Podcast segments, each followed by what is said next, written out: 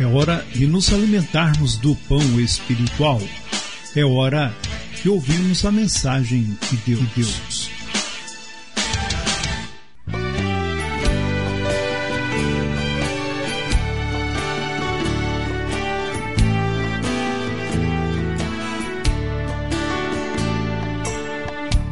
Muito bem, agora aquele link super rápido em frações de segundos 650 quilômetros aproximadamente ficam um do lado do outro, porque eu estou agora a partir dos estúdios da rádio em Encontro com Deus na cidade de Maringá, norte do estado do Paraná. E sejam todos muito bem-vindos a mais uma jornada, mais uma noite de degustação de um tema muito gostoso, do tema proposto para hoje. Você nos alegra muito por ter baixado o aplicativo, por ter dado um play. A propósito, falando em aplicativo, play, se você tem telefone iOS ou iPhone e está conectando o seu aplicativo, é importante que esta conexão você clique exatamente no play, diferente do sistema antigo antes das atualizações,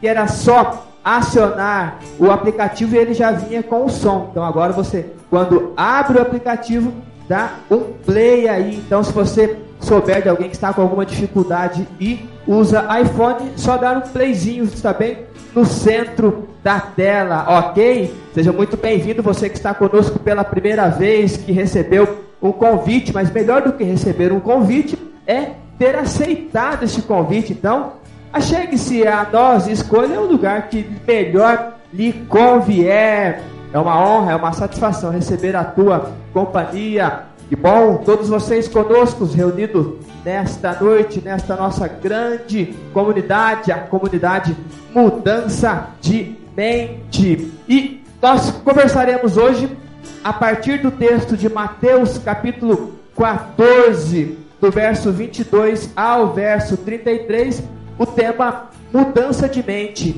Pare, olhe, siga. Este é o tema de hoje, mudança de mente. Pare, olhe, siga. Mateus capítulo 14, do verso 22 ao verso 33, que diz assim: Logo depois, Jesus ordenou aos discípulos que subissem no barco e fossem na frente para o lado oeste do lago enquanto ele mandava o povo embora. Depois de mandar o povo embora, Jesus subiu um monte a fim de orar sozinho. Quando chegou a noite, ele estava ali sozinho. Naquele momento, o barco já estava no meio do lago e as ondas batiam com força no barco, porque o vento soprava contra ele. Já de madrugada, entre as três e as seis horas, Jesus foi até lá, andando em cima da água. Quando os discípulos viram Jesus andando em cima da água, ficaram apavorados e exclamaram: É um fantasma! E gritaram de medo. Nesse instante, Jesus disse: Coragem, sou eu, não tenham medo. Então Pedro disse: Se é o Senhor mesmo, mande que eu vá andando em cima da água até onde o Senhor está. Venha, respondeu Jesus. Pedro saiu do barco e começou a andar em cima da água em direção a Jesus. Porém, quando sentiu a força do vento, ficou com medo e começou a afundar. Então gritou: Socorro, Senhor! Imediatamente Jesus estendeu a mão, segurou Pedro e disse: Como é pequena a sua fé! Por que você duvidou? Então os dois subiram no barco e o vento se acalmou. E os discípulos adoraram Jesus, dizendo: De fato, o Senhor é o Filho de Deus até aqui. Louvado seja Deus por esta palavra, louvado seja Deus por este texto. Pare, olhe, siga. São alguns dos ensinamentos básicos que a gente aprende na nossa vida. Quando eu comecei a fazer as primeiras incursões além das fronteiras ou além dos muros da casa dos meus pais, a minha mãe e o meu pai sempre me orientava, olha, quando você chegar para atravessar a rua, você para, você olha para os dois lados e depois, havendo segurança, você atravessa a rua. E é um ensinamento marcante, já vai fazer cerca de 50 anos, pouco menos de 50 anos, quando eu recebi essas primeiras instruções. Quando a gente está no trânsito, está aprendendo a dirigir, a gente depara-se com placas, com sinalizações. E ao longo das rodovias, ao longo das ruas ou das avenidas, é muito notório que a gente encontra com o semáforo.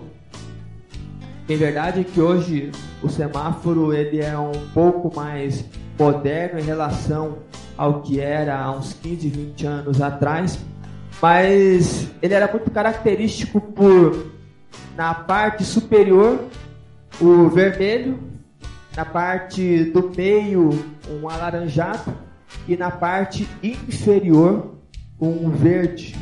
Hoje é basicamente do lado esquerdo ele desce vermelho ao centro, na parte inferior, um tom alaranjado e depois do lado direito a tonalidade vermelha. Mas o significado deste movimento é exatamente este: vermelho, pare. Amarelo ou alaranjado, atenção, olhe.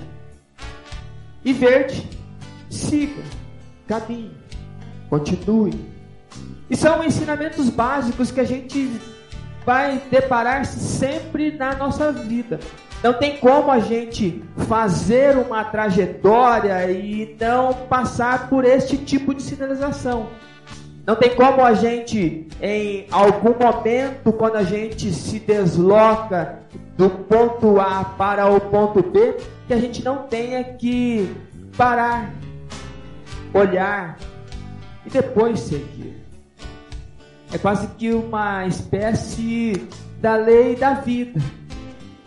Lei esta que muitas vezes é negligenciada porque muitos não querem parar. Muitos não querem olhar. E muitos não querem seguir. Outros até param, mas não olham e seguem. Outros seguem sem parar e sem olhar.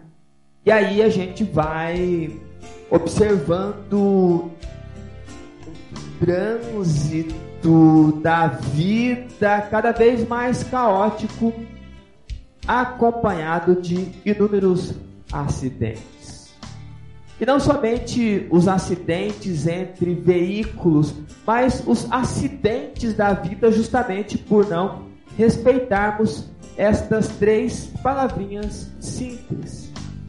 Estas três palavras que denotam o respeito a seguir, o respeito à vida. É quase que uma lei natural, uma lei da natureza, em que a gente precisa caminhar, em que a gente precisa olhar e em alguns momentos a gente vai precisar parar.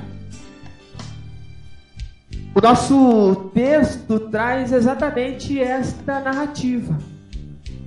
Porque quando a gente lê o capítulo 14, nos versos que antecedem a leitura que nós fizemos, ela vai falar do momento em que João Batista, o parente de Jesus, o profeta que viria antes de Cristo para anunciar sobre o Cordeiro de Deus que tiraria o pecado do mundo, ele havia sido morto. e de uma maneira muito dramática, ele foi decapitado. E Jesus recebe esta informação à medida em que ele estava iniciando o seu evangelho, estava iniciando a pregação do evangelho do reino. E aí, ao receber esta notícia, Jesus para. Jesus convida os seus discípulos para irem a um lugar isolado. Porque era necessário esta parada, porque Jesus sente a tristeza pela morte de alguém. E esse alguém era um parente seu.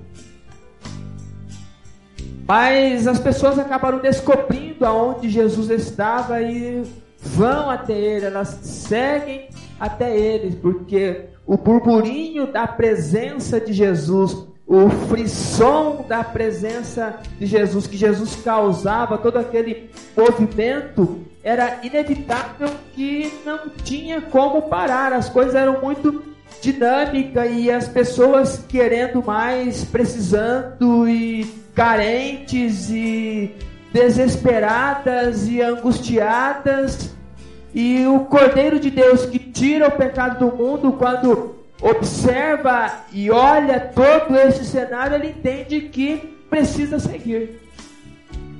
E ele cura pessoas, liberta pessoas que estavam encarceradas em prisões mentais, em prisões espirituais. E proporciona àquelas pessoas que o procuraram todo tipo de cura e à medida que foi caindo a tarde, essas pessoas precisavam comer. E aí Jesus, a partir da sua fé, do poder que lhe fora manifestado, ele com pouquíssima quantidade de pães, com pouquíssima quantidade de peixes, ele alimenta 50 mil pessoas, sem contar as mulheres e as crianças. É claro que é uma representação, inclusive, do quanto pode ser multiplicado, mesmo aquele pouco, quando é entregue com vontade. Quando este pouco não representa ser medíocre ou ser mediano nas suas ações. Quando aquele pouco é entregue e ofertado com intensidade devida, este pouco acaba virando muito. Por isso que eu gosto de uma frase muito legal que diz: para nós fazermos o melhor com o que nós temos, até termos condições melhores para fazer melhor ainda. Então, quem oferece aqueles pouquíssimos alimentos, acredita que uma grande multidão de pessoas seria alimentada. E novamente, após esse desfecho, Jesus precisa parar novamente.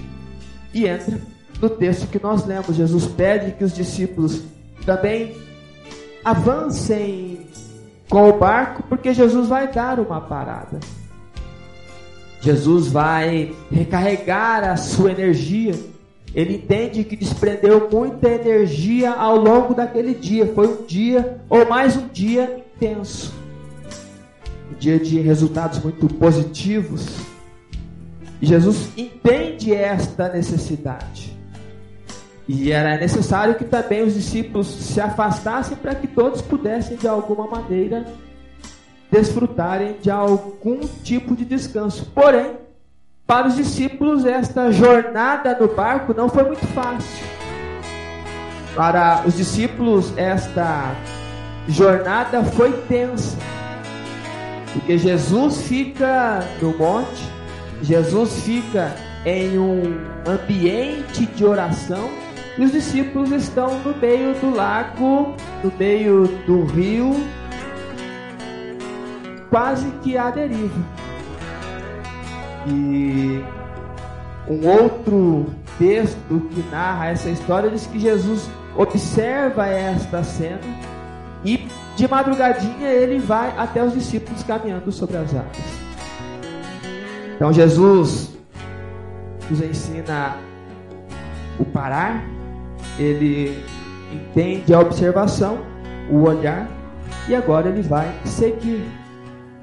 Quando ele vai chegando perto do barco, toda aquela situação de desespero, o barco está quase naufragando, os discípulos, ao verem aquele homem andando sobre as águas, já imaginaram rapidamente que era um fantasma,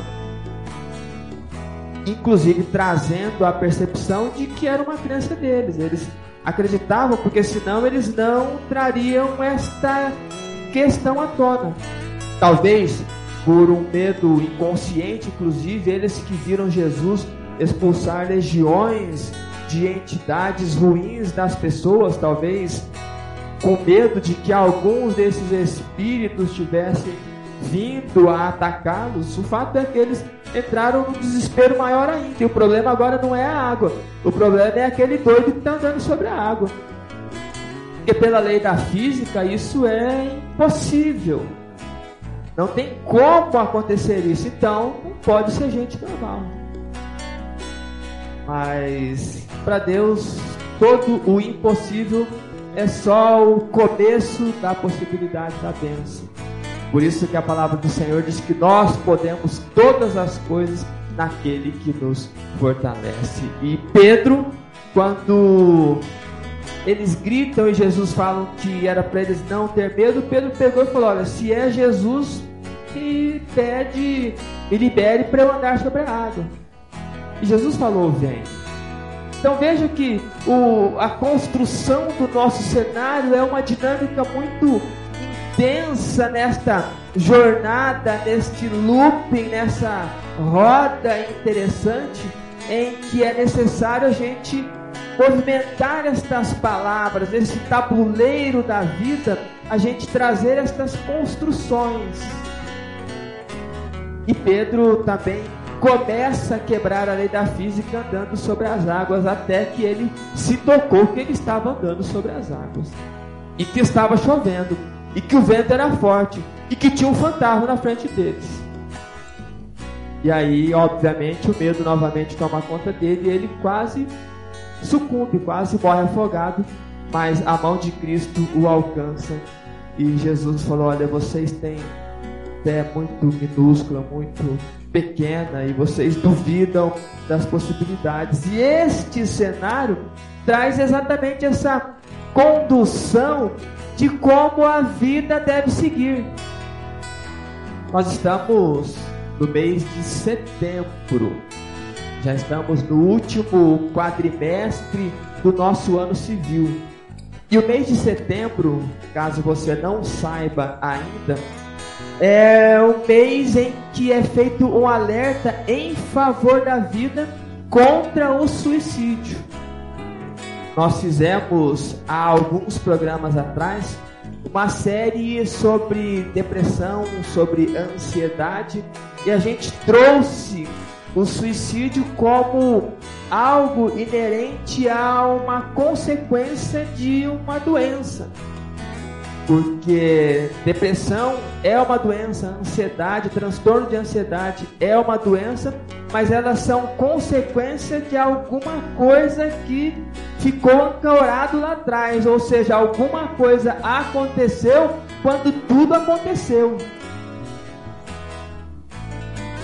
E aí esta percepção da doença, cerca de quase um milhão de pessoas ao ano dão cabo das suas próprias vidas. Ou seja, é muita gente. E a gente está trazendo a percepção do viver. Então, quando a gente lembra neste mês que é um chamamento à vida, eu preciso que você comece a lembrar, você que nos acompanha há alguns programas, que a gente já está há vários programas falando sobre a necessidade do viver, sobre tudo aquilo que é possível encontrarmos, enfrentarmos e vencermos na vida, desde os desafios, desde as construções de um futuro a partir de um presente desde o fato daquilo que a gente leva na nossa vida, desde todas aquelas necessidades de uma experiência de vivência melhor. Isto é viver, este é o alerta, é o chamamento. E milhões de pessoas ao redor do mundo sofrem perdendo o desejo de viver, ou porque elas estão vivendo uma história que já passou, ou porque elas estão fugindo para o futuro, torcendo para que este futuro nunca chegue, porque neste futuro eles enxergam o passado. Então é importante quando a gente olha este cenário, olha esta história e vê aquilo que Cristo nos ensina, e vê aquilo que Pedro nos ensina, e vê aquilo que os apóstolos estão nos ensinando, porque a vida, por mais que ela seja dinâmica, por mais que ela seja de movimentações intensas, a gente precisa dar-se o respeito de entender os momentos. Por isso, eu quero você preste muita atenção nisto que eu vou falar para vocês. Respeite as dinâmicas da vida, pois tudo são escolhas e elas terão consequências. Porém, saiba que não tem como fazer omelete sem quebrar os ovos. A gente vai precisar decidir se guarda ou come esses ovos. Entende que a gente não vai conseguir abraçar o mundo. A gente não vai conseguir resolver todas as questões. A gente não vai conseguir realizar tudo o que se imagina. Na realidade, a gente acaba sendo insano quando quer resolver todas as nossas questões em um dia só, principalmente quando a gente recebe uma porção de aprendizado. E o conselho é: resolva a cada dia pequenas porções que precisam ser resolvidas, porque se tentar resolver tudo de uma vez só, haverá frustração. É importante que a gente respeite exatamente essas leis, que a gente entenda que a gente vai fazer escolhas e as escolhas têm consequências. E se a gente atropelar todos esses processos, a gente fatalmente vai acontecer ou vai acabar acontecendo da gente ser atropelado pela vida, atropelado pela doença, atropelado pelo desconforto, atropelado pelo cansaço, atropelado pelo desânimo, atropelado pela desilusão, atropelado por uma série de coisas. Porque se a gente está observando os sinais e a gente não está respeitando esta sinalização, é como se a gente brincasse de roleta russa no trânsito. Eu pego uma avenida movimentada, acelero o meu carro e não paro em nenhum cruzamento. Vamos ver o que acontece. Esta é uma brincadeira irresponsável do trânsito que também é chamado de roleta russa. E a ideia de você privilegiado de estar conosco na noite de hoje é ter esta clareza de que a sua responsabilidade em escolher vai te trazer consequências. Agora caberá a nós fazermos as melhores escolhas. E estas escolhas acontecerão a partir de três atitudes que, se respeitados ao longo da nossa vida, proporcionarão avanços fundamentais na construção dos novos caminhos. Caminhos mais leves, caminho saudável.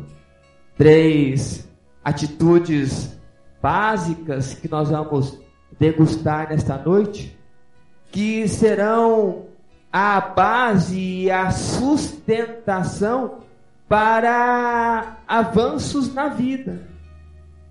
Entendendo que é lindo a gente dizer que nós somos mais do que vencedores em todas estas coisas, mas é muito mais lindo ainda a gente se respeitar ao ponto de querer de fato ser mais do que vencedor em todas estas coisas, não somente a partir de uma verbalização romântica, mas a partir de um ato, de um gesto prático, porque de nada vai adiantar eu dizer que sou mais do que vencedor em todas estas coisas e vivo atropelando todos os sinais da vida e quem tem a, o dia de sábado como um dia de observância, muitas vezes é noite adentro e ainda está atropelado com questões do dia a dia. Quem entende a importância de um descanso diário, muitas vezes madrugada dentro, atropelado e depois, depois eu ainda digo que eu sou mais do que vencedor. Eu acabei de pegar um carro,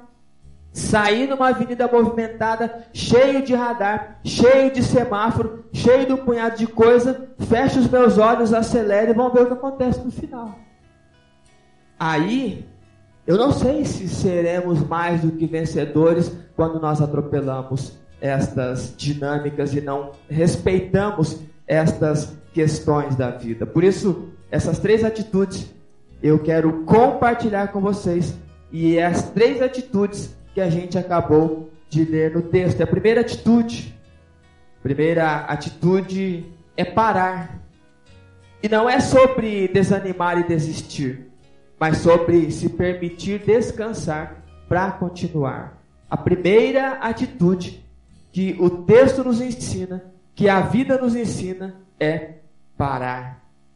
E este parar não é sobre desanimar e desistir, mas se permitir descansar. Quantos de vocês, neste momento que estão me acompanhando, se permitem descansar?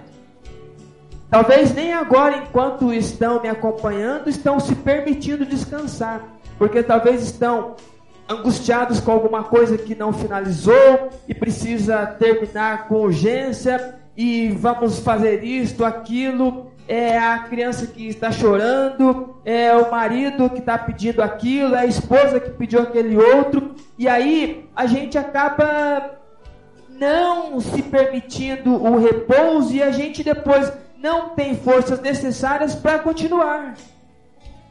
E este parar não tem a ver com não quero mais. A ideia deste parar é a necessidade de alguém que demandou esforço, de alguém que empenhou esforços em prol de alguma coisa e agora eu preciso respirar. Ao longo da minha semana, num dos momentos do meu dia é quando eu tiro um tempo para fazer o meu treino de corrida. Cada dia um treino específico. Eu gosto muito, acho muito legal o treino de terça e de quinta, que são treinos de muita intensidade. É muito exigido, são pequenos pedaços, pequenas repetições na terça e na quinta maiores repetições. Mas a pedida do treinador sempre é: faça o mais forte e depois descanse um pouco ou pare um pouco para descansar, para que depois você faça novamente mais forte. Porque se a gente vai naquela loucura da intensidade de fazer, fazer, fazer, fazer, fazer e não se permitir descansar, a gente aguenta até um período, mas daqui a pouco a gente se arrebenta, a musculatura não aguenta, o corpo não aguenta, nada aguenta, você não aguenta. Talvez seja o teu caso agora de não estar mais aguentando nada. Nível de paciência zerou esgotamento físico, mental, espiritual foi exaurindo todas as suas forças, porque você não se permite parar. Talvez você tenha uma intensidade de proatividade e você não se permite descanso porque acha que precisa ser uma guerreira ou um guerreiro, estar sempre no fronte, sempre na batalha, sempre querendo, querendo, querendo, e no final das contas você vai perceber que está em cima de uma esteira, não saiu do lugar, cansou, mas não se permitiu parar. Porque veja Jesus, olha que ele recebe a notícia triste, ele para tudo. Depois de um dia intenso de muitas coisas acontecendo, ele para tudo. Veja que curioso, Deus quando cria o mundo, ao final do, do sexto dia da criação, do ser humano, ele cria o sétimo dia e é o dia que ele cria para descansar. Veja que o próprio Deus querendo nos dar o exemplo da necessidade do parar. É aquele momento em que você está no trânsito e o semáforo agora está vermelho. E ele vai ficar vermelho por um pouco de tempo. Aproveite esse descanso. Porque se isso não acontecer, a gente vai sofrer muito. Pare. Esta é a primeira atitude que o texto nos ensina. Porque se nós não fizermos assim, a gente vai desistir, a gente vai desanimar, a jornada ficará pesada, a carreira ficará pesada e tudo ficará penoso. Aí será penoso ser casado, será penoso criar filhos, será penoso estudar, será penoso trabalhar, será penoso um punhado de coisas. E o parar é justamente para evitar o desânimo e a desistência, mas se permitindo descansar, porque a vida segue. Nós somos daqueles que avançam para a conservação da alma. Este verso não está de bonito para eu e você romantizarmos se nós não respeitarmos o momento de parar, o momento de desligar um pouco.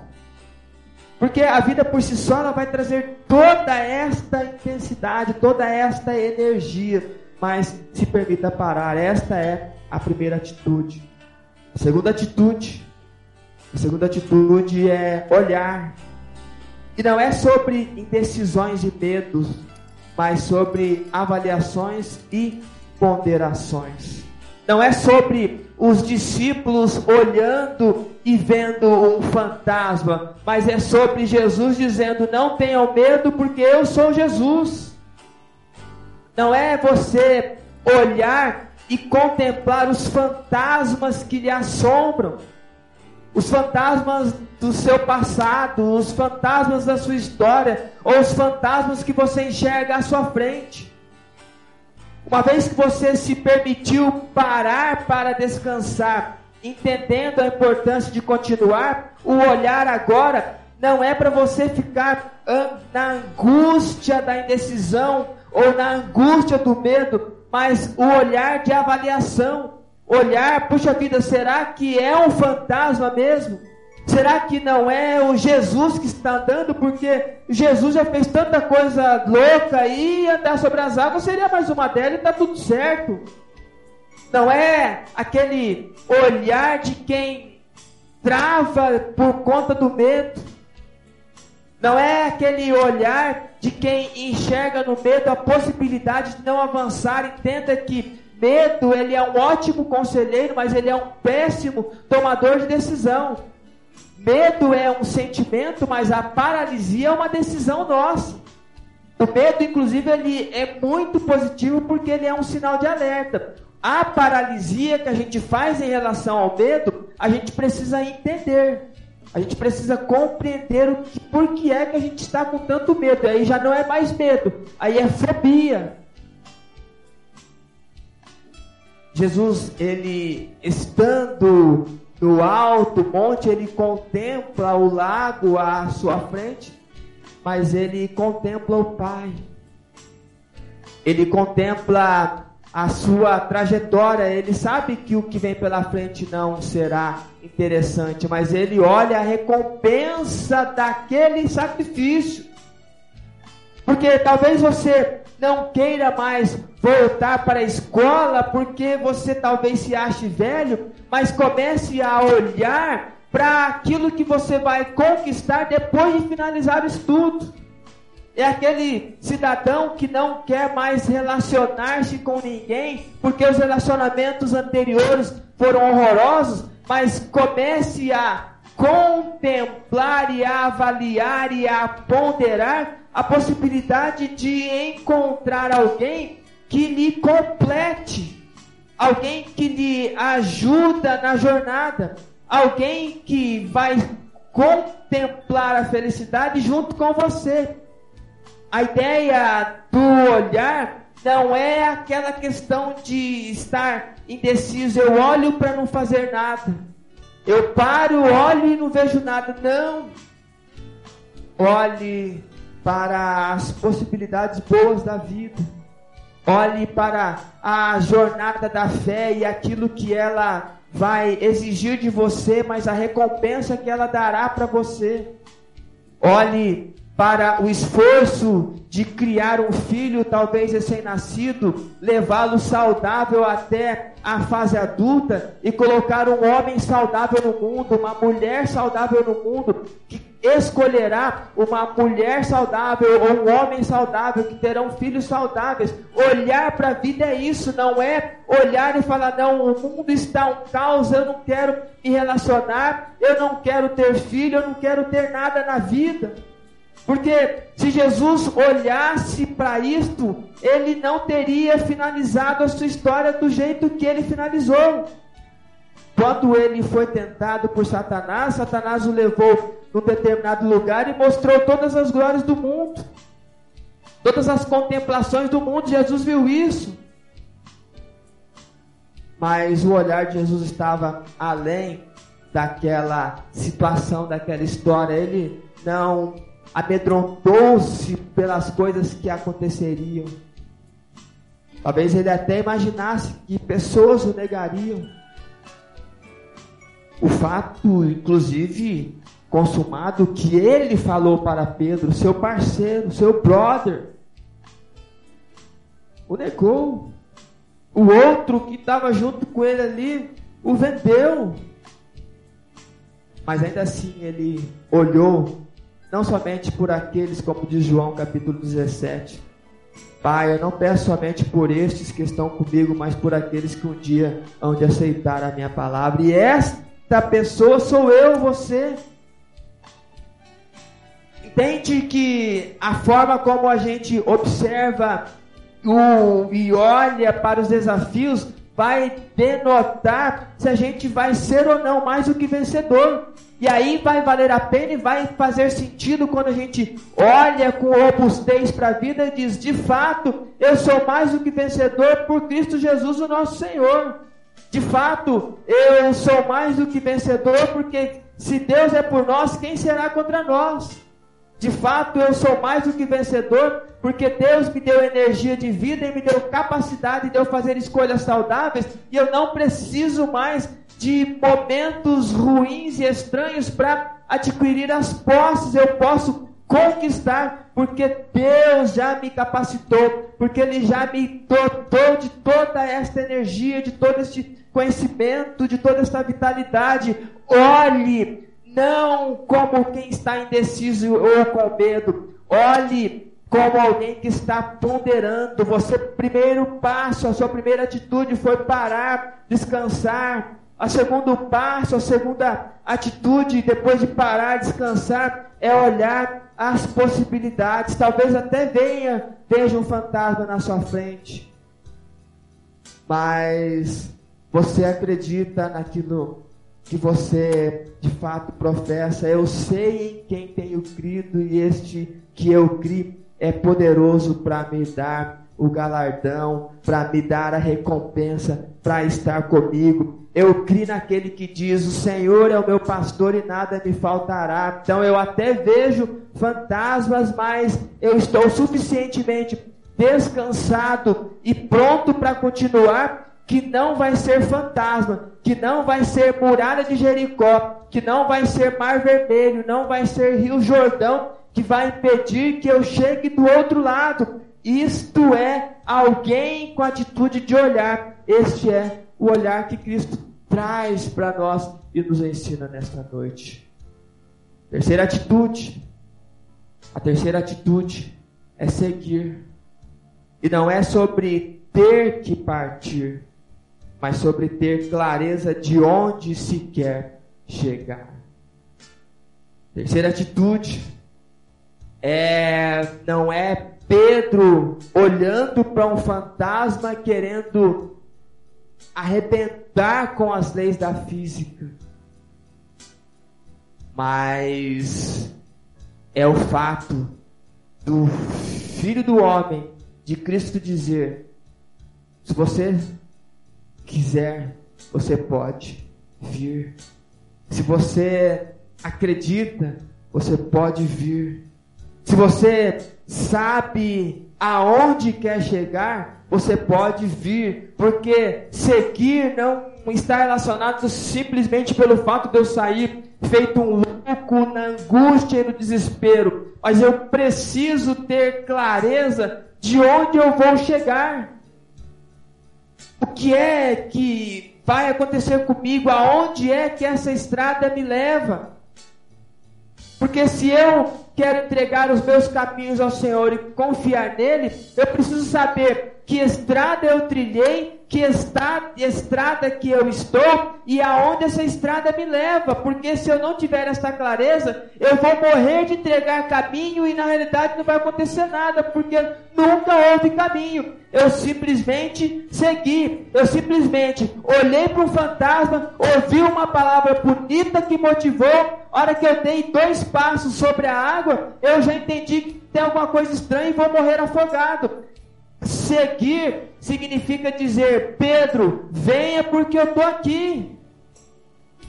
Seguir significa compreender que o melhor de Deus está por vir, que o melhor de Deus está à nossa frente, que o seu Filho Jesus Cristo nos traz com toda esta clareza ao momento em que ele salva Pedro, chega no barco e tudo se acalma.